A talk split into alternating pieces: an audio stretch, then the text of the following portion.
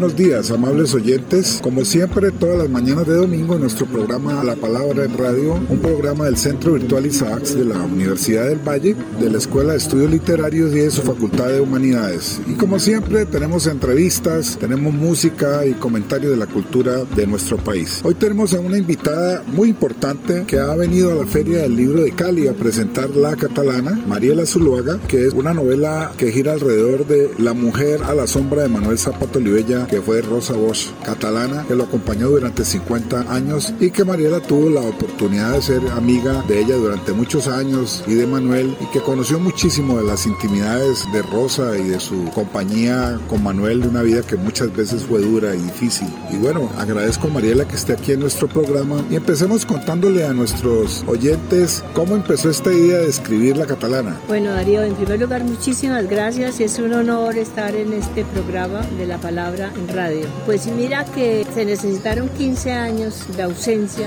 esa mujer extraordinaria que fue Rosita para que yo decidiera escribir. Al principio tenía como dificultades porque era una historia entre dura y tenía problemas éticos, porque me daba miedo ser infidente, hacer una infidencia que perjudicara o la imagen de Rosita o la imagen de Manuel. Pero hubo un momento en que yo sentí el compromiso de hacer visible una mujer que se vino a Colombia, abandonó su sueño inicial de juventud y se apropió del sueño de Manuel para acompañarlo en hacer esa obra colosal que hizo Manuel. Yo pienso que sin una compañía como la de Rosita hubiera sido muy difícil para él hacerla.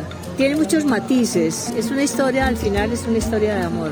Sí, por supuesto, y termina con unas declaraciones que seguramente tú le escuchaste a Rosa, porque la novela está contada por ella en primera persona, ella es la que está contando sobre la base de lo que tanto conociste, que seguramente tuviste tanta oportunidad de compartir con ella. Hay algo que me llama mucho la atención de esta relación, es el hecho de que ella, que podría haber tenido un proyecto intelectual porque era filósofa, pudo haber dado clases, escribir, ella definitivamente deja de lado ese proyecto y Manuel la monta en el proyecto de él, que era un proyecto ambiciosísimo, grande, y entonces ella termina, dijéramos, comprando el proyecto de Manuel, todo lo que significó para ella, para que nos cuentes, que está muy bien contado en la novela. Sí, Darío. Ella se apropió del sueño de Manuel sencillamente y lo vivió con él y se lo ayudó a desarrollar. La novela en tiempo literario, digamos, es corto, pero cuenta una historia de casi 50 años. Entonces ella rememora en primera persona el momento desde que se inició la relación hasta que termina.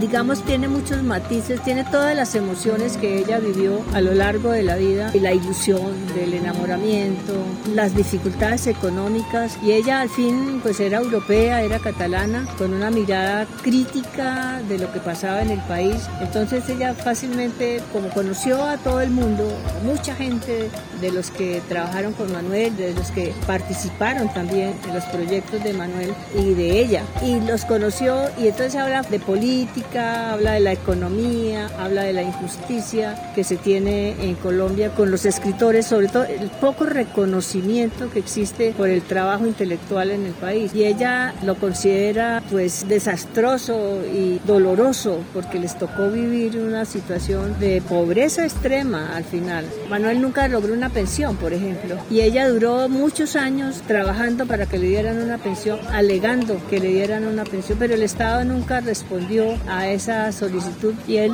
murió encerrado en un hotel que no lo dejó salir porque había una gran deuda y él mismo se convirtió como una especie de letra de cambio y le tocó salir muerto del hotel. Del, hotel, del Dan Colonial. Del Dan Colonial. Y allá quedaron muchos de sus libros, sus últimos originales, escritos a mano, porque él no, ya no podía escribir. Bueno, él nunca escribió a máquina, realmente él siempre tuvo alguien que le pasaba a máquina, alguien que le leía y una de esas personas era Rosita. Entonces toda esa injusticia ella la expone porque es un monólogo interior que parece una conversación, pero no hay tal conversación porque ella está sola y estaba muy desilusionada del país e incluso de Manuel mismo y se preguntaba por qué había hecho esa elección de no hacer esa carrera de filosofía o de carrera intelectual que hubiera podido hacer porque a ella la nombraron en la Universidad Libre cuando llegó al país para dictar unas clases, pero Manuel que se pilló como la habilidad de ella, la capacidad de trabajo de ella y su solidaridad, entonces le dijo, mejor no trabajes para nadie sino para mí. Y ella le creyó. En los últimos momentos ella se preguntaba ¿no? si había valido la pena esa dedicación. Y esa es como la historia que cuenta la novela.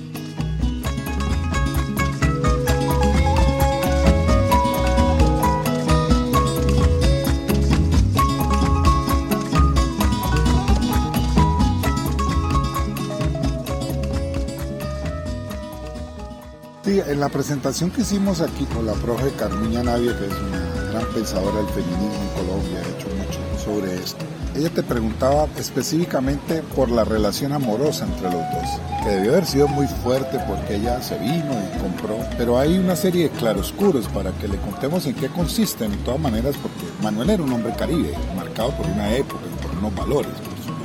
Pero ¿cómo fue esa relación amorosa? Las pistas y detalles, si uno lee, se da cuenta. Sí, bueno, ellos se conocieron. Hay que recordar que Manuel tenía una hermana también, que era Delia Zapato Olivella, y tenían los dos el grupo de danzas, el folclórico de danzas, y con ese grupo fueron a hacer un recorrido por Europa, en donde, entre otras cosas, en algún momento encontraron a García Márquez por ahí. Se, lo llevaron. Se lo llevaron, él estaba en París, sí. y además se llevaron a una Leonor González muy niña, muy joven, que tuvieron que pelear en la familia para que se la dejaran llevar. Entonces pasaron por Barcelona y Rosita en ese momento estaba terminando su carrera de filosofía. Y ella en ese momento la juventud española estaba muy pendiente de lo que estaba pasando en América Latina, por allá en los 60. Y a ella le cautivó un negro majestuoso que era Manuel, porque físicamente era un hombre espléndido, pero además su palabra, su capacidad.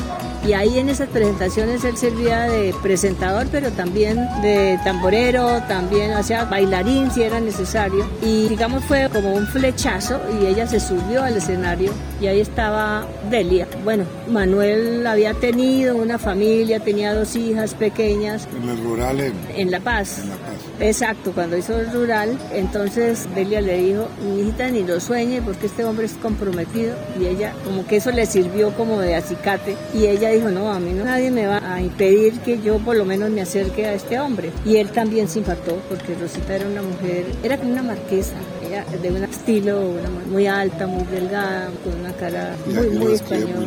Y eso le impactó a él. Y se empezaron a cartear, él le mandaba poemas, la conquistó a punta de poemas y de cartas. Y viajaba, porque él en ese momento trabajaba en Bogotá en la Secretaría de Cultura y viajaba, él parecía que estuviera en el aire, o sea, a él no le gustaba estar quieto. Iba mucho a Barcelona a visitarla, pero entonces ella se hubiera venido antes, pero los papás, que era una familia republicana, que había opositora, el régimen franquista, o sea, era una familia bien interesante. Le dijeron, no, no se vaya, termine la carrera y después se casa con él. Y se vino sin casarse y aquí se casó. Ella se vino con un cierto miedo, dijo, pues de pronto este no me cumple. Entonces, de todas maneras, aunque el papá era republicano, y, pero la mamá era muy católica y tal, y las instrucciones eran que no se quedara a dormir con él hasta que no se casara. Hasta que no se casara.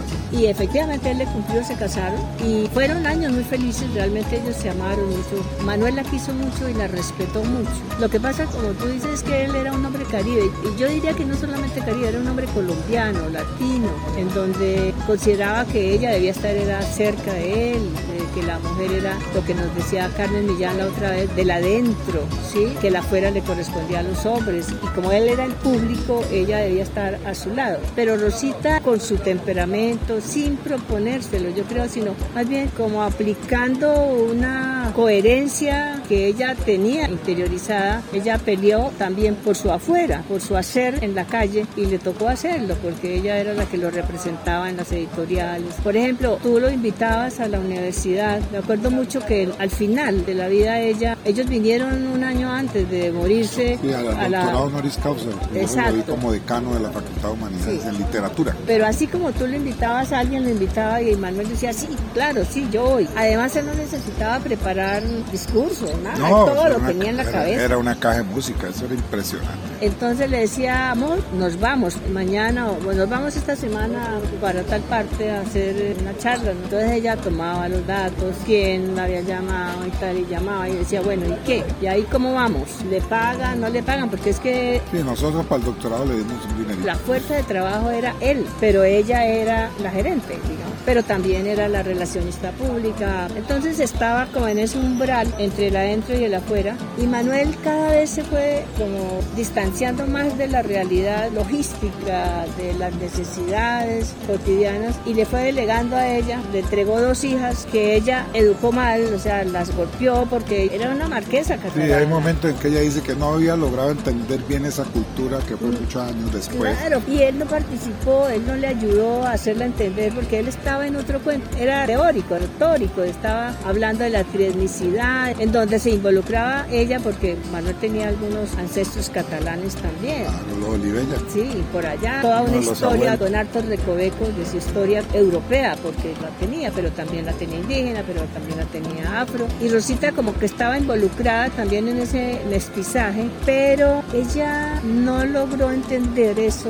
hasta tarde, o sea, hasta en los últimos años, y lo entendió cuando él se fue para Trinidad y Tobago, cuando él Estaba de secretario, una, tanquito ahí. una cosita ahí que no, pobrecito, él escribía y decía, yo no sé, no me puedo abotonar la camisa, tenía una secretaria que le ayudaba, él necesitaba a alguien más de confianza Él para... ya tenía la lordosis muy alborotada. No, pues ya lo habían operado, él ya había estado con una escafandra, que eso era una cosa salvaje, muy valiente. Pero Rosita no se quiso ir con él, primero porque es que su sueldo era mínimo, eso tampoco alcanzaba. Segundo porque ella como estaba comprometida con su familia, las hijas que ella adoptó como suyas, y los nietos, porque las niñas se casaron muy jovencitas, tuvieron hijos y tal, pero tampoco estaba resuelto ninguna economía Ella era la que ellos. ayudaba a los nietos. Y duro, porque además a todos salieron profesionales. Cuando ella murió, los dos mayores ya eran profesionales. Quedaban las dos pequeñas que estaban comenzando universidad. O sea que ella eso lo lamentó cuando murió, de que faltaba todavía una partecita. Pero él murió también, personalmente yo como Mariela y como amiga de ellos tenía la teoría de que Manuel resolvió, ella tenía una leucemia que la llevó durante muchos años y mal atendida porque pues eso no tenían seguridad, no estaban afiliados a nada. Entonces alguna vez a ella le dio un ataque de esa leucemia y la dio muy mal. Yo estaba ahí en el hospital con ella, él llegó, yo fui a recogerlo y la vio tan mal porque ella tenía unas hemorragias terribles y además los médicos ya ni le hacían nada. Entonces él tomó la decisión en ese momento y dice yo no voy a morirme de después de Rosita, porque él no hubiera podido vivir sin ella. Y efectivamente, él regresó de África porque tenía el último viaje a África que hizo y regresó y le dio un mareo y tal y lo llevaron, estaba invadido de cáncer. Se murió así de un día para otro. Y Rosita inmediatamente también decidió morirse. Es más, ella ni siquiera quería que la llevaran al hospital ni nada. Él le decía, no, yo me muero aquí. A lo último solo hablaba en catalán. Claro, ella había, pues manejaba su español muy bien, pero solo hablaba catalán por una razón y es que ella no quería conversar con nadie. Solo quería recordar su historia y hablar en catalán, pero el único que hablaba catalán era su hermano, que vive en Barcelona.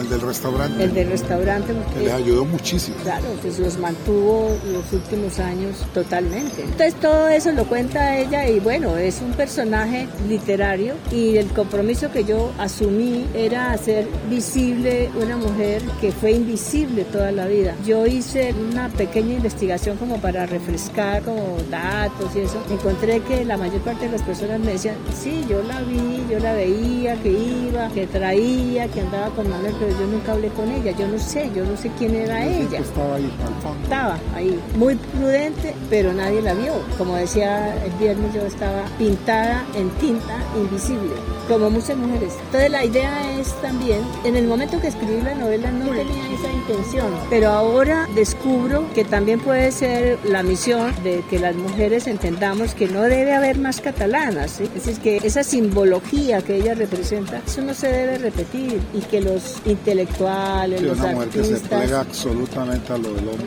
No tendría por qué, eso tiene que ser una solidaridad mutua, entonces se desarrollan juntos, pero acá, y creo que nosotros tenemos en Colombia varios catalanas, porque admiramos mucho los trabajos de los caballeros, pero no sabemos quién está ahí. ¿Quién está al lado? Al lado. Al lado. Al lado. Totalmente cierto. Yo quiero preguntarte por algo que está muy bien descrito aquí, es que Carmen Barcels fue compañera de estudios de La Catalana. Y cuando se publica Changüe Gran Putas, se dio la oportunidad de que Carmen, incluso creo que estuvo en Bogotá porque hay una foto de ella con García Márquez, se dio la posibilidad de que ella fuera la representante y publicara Chango y por ahí hecho muchos libros importantes de Manuel y eso no se dio y eso creó pues mucha malestar, incluso acabó con la amistad entre Rosa y Carmen. Y bueno, dice ella que tuvo mucho que ver García Márquez. Por otras versiones yo lo sé, seguramente porque él no resistía a alguien que le hiciera sombra. Eso fue incluso antes de Changó, o sea, él había ganado el premio Esos.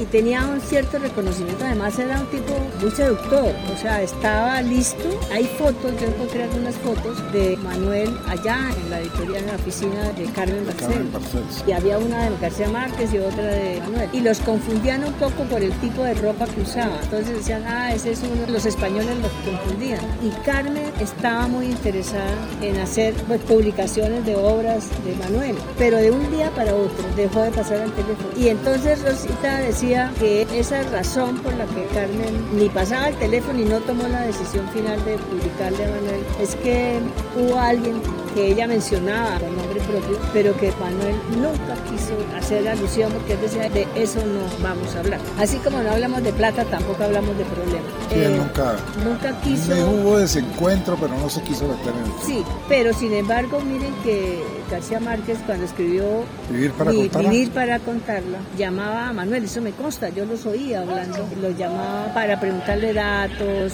cosas, porque ellos se encontraron cuando Manuel era muy joven. Bueno, además, en la misma Vivir para contarlo, García Márquez cuenta cómo Manuel fue el que lo llevó al periódico y lo obligó a que empezara a escribir al Universal, a que escribiera, a que hiciera crónicas. Fue el primero que lo llevó a La Paz para conocer a los vallenatos. A los vallenatos que hacían. A Escalón. A Escalona y a todos estos músicos. O sea que ellos sí tenían una relación, incluso de agradecimiento, debería tener García Márquez. Pero algo pasó y ya García Márquez estaba pintando como un gran éxito. Entonces ella decía eso y lo dice en la novela porque es la voz de ella, no la mía. Porque al final yo siento que eso yo actué como una medio. Y ella está un poco conduciendo todo porque esa historia tenía que conocerse. Esa es la sensación que yo tengo. O sea, que hay algo más detrás de un interés puramente literario y puramente de amistad, sino que hay una misión de justicia frente a una mujer que lo dio todo para convertirse en símbolo, es lo que esperamos que sea la catalana.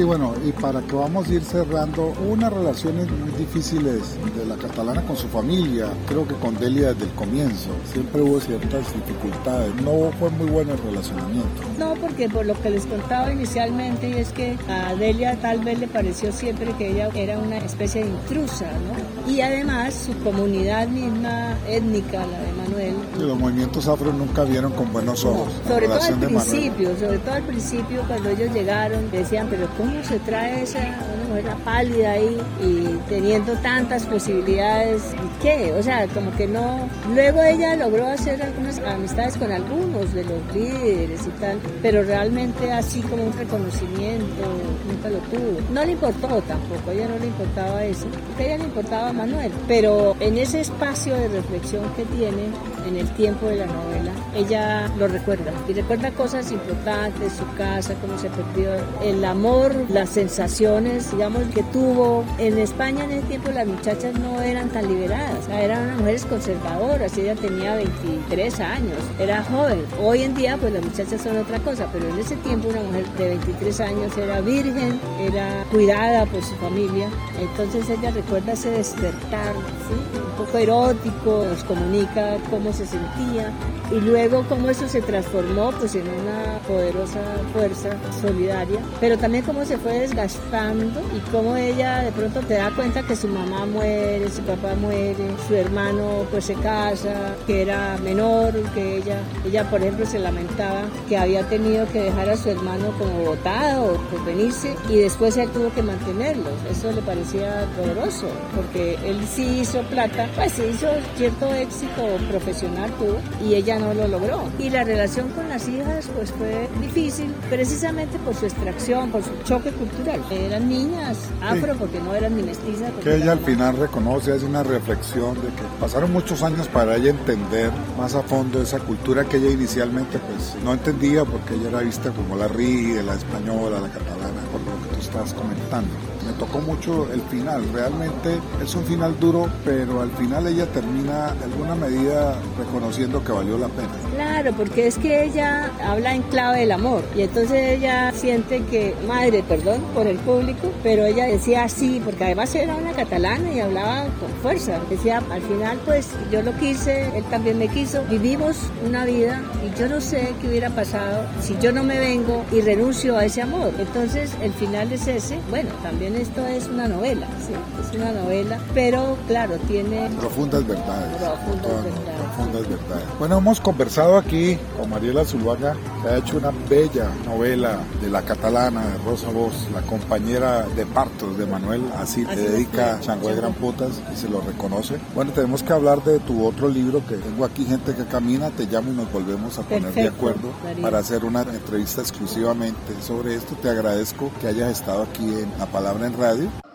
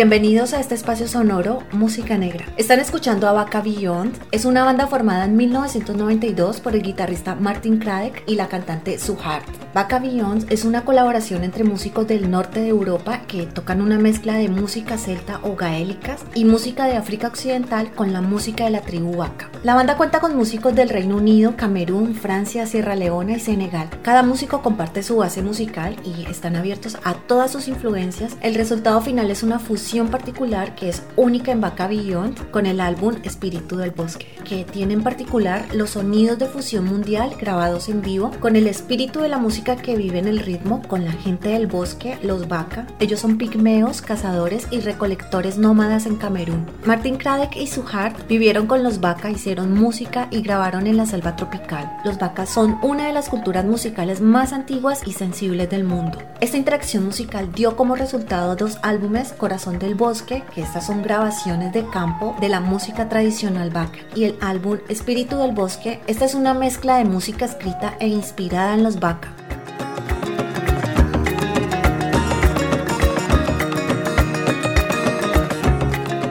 Los Baka utilizan el canto y la danza en la vida diaria para rituales de curación, rituales de iniciación, rituales de historias tradicionales, rituales de los nombres de los grupos, rituales para mantener unida la comunidad y también simplemente como pura diversión. La mayor parte de la música vaca es vocal y polifónica. La música se basa en melodías y ritmos repetitivos con pocas variaciones y mucha improvisación. Las mujeres se reúnen antes del amanecer para cantar y para encantar a los animales del bosque y así asegurarse de que la casa de los hombres tenga éxito. La gente vaca utiliza su ecosistema para hacer instrumentos, hacen huecos en la tierra para hacer un arco de tierra y crear sonidos, utilizan el río para hacer bidones y crear una especie de recipiente hermético de agua. La mayoría de los instrumentos utilizados por el pueblo vaca provienen del pueblo bantú. Estos instrumentos incluyen los tambores cilíndricos, el arpa arqueada, la citara de arpa, la melófonos y algunos cascabeles. Incluyen otros instrumentos como la guitarra y la flauta, los tambores de agua y el instrumento que solo tocan las mujeres, el arco musical. Están escuchando el álbum Espíritu del Bosque de la agrupación Vaca Beyond con la canción Espíritu del Bosque.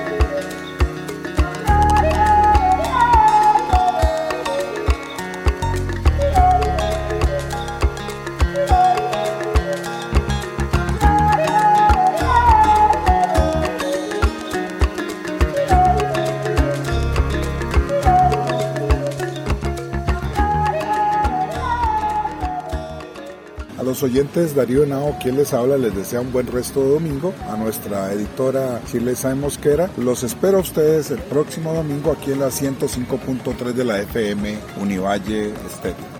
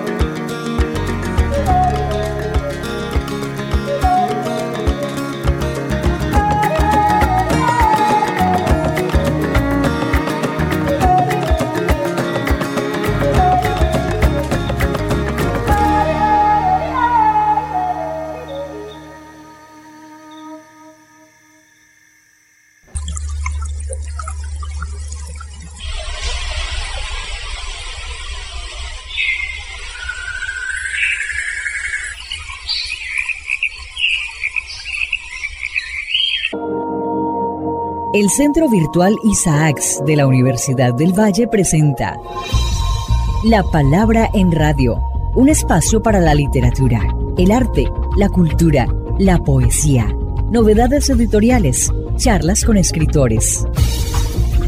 La Palabra en Radio, domingos 10 de la mañana por Univalle Estéreo. Dirige y presenta Darío Enao Restrepo. La Palabra en Radio.